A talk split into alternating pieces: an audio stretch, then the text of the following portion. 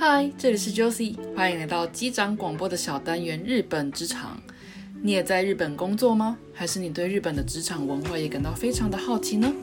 在机长广播之日本职场这个小单元里，Josie 我将在每一个小单元用一个日文单字或是片语告诉你我在日本职场文化的所见所闻。准备好了吗？那我们上班喽！我还有ございます。 欢迎来到用一个日文单字带你了解日本职场的单元。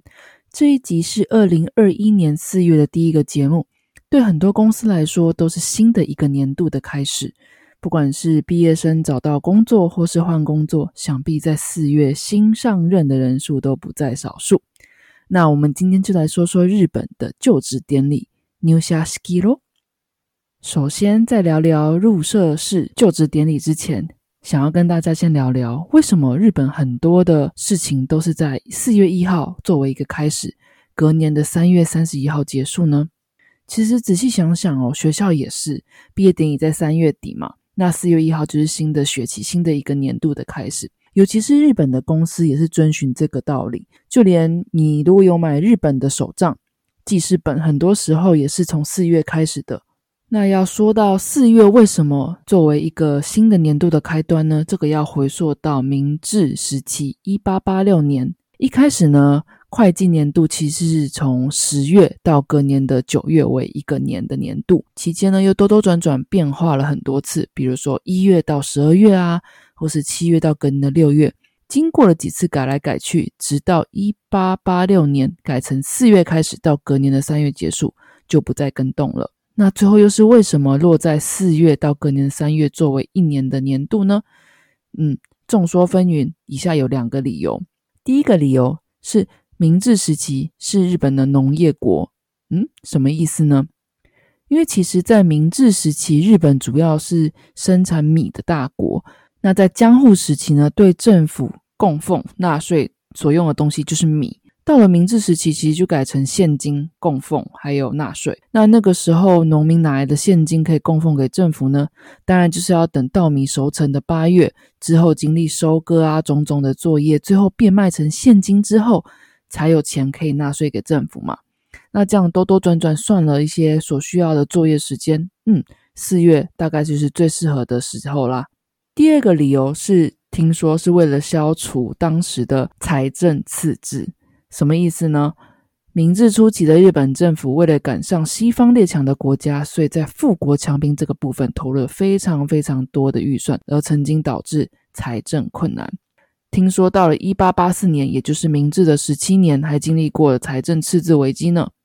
当时有一个叫做松方正义的大藏卿，呃，这个是一个古代的官吏。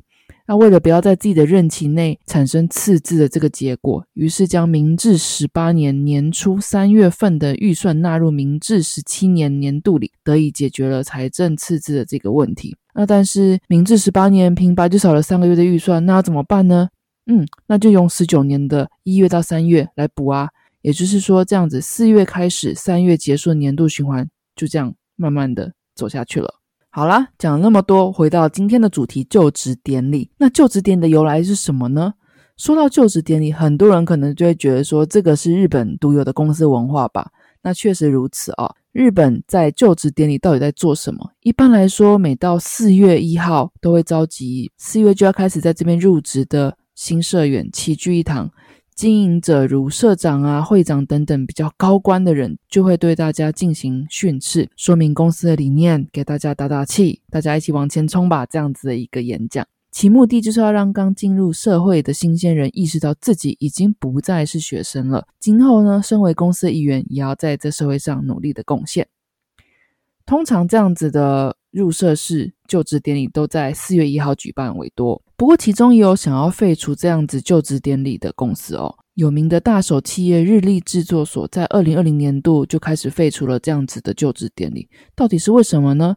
据说是这家公司想要摆脱日本独有的新族采用，也就是当季毕业生还在就学期间就接受公司的面试跟考试，毕业后马上无缝接轨上班的采用方式，还有想要摒除。终身雇佣等等形态，而间接废除了流于形式的就职典礼。嗯，那说到二零二一年的四月，还是在疫情下有多多少少的影响嘛？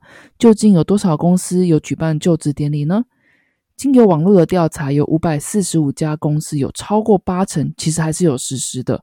但是实施的形态就包含还是走一样的实体的就职典礼，也有走向是实质的就职典礼，但是是缩小版的，因为要控制人数嘛。当然，因应疫情的关系，也是有公司改为线上的典礼，或是像是部分线上、部分实体等等的实体典礼。但是，即便是这五花八门各种举办形式，还是有这样子要办就职典礼的一个事情发生。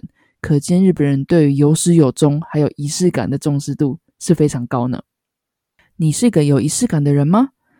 虽然说是让我一个转换气氛的一个时机点，会让我更容易专心或是放松。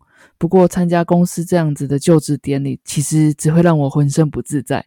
你呢？你的公司有就职典礼吗？今年如果有办的话，是怎么样的形式在办呢？欢迎到我的 Facebook 或是 Instagram 留言告诉我哦。我们休息一下。等一下，进入机长悄悄说。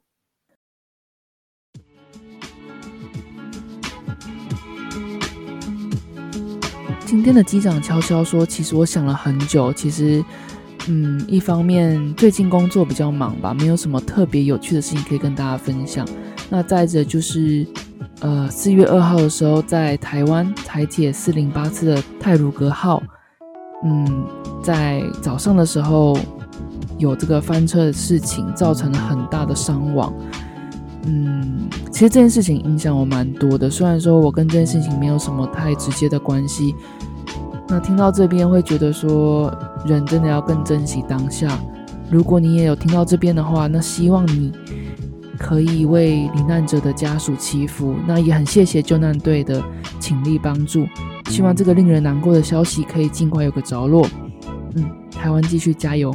那我们今天的机长悄悄说就到这边，我们下次再见，拜拜。Thank you.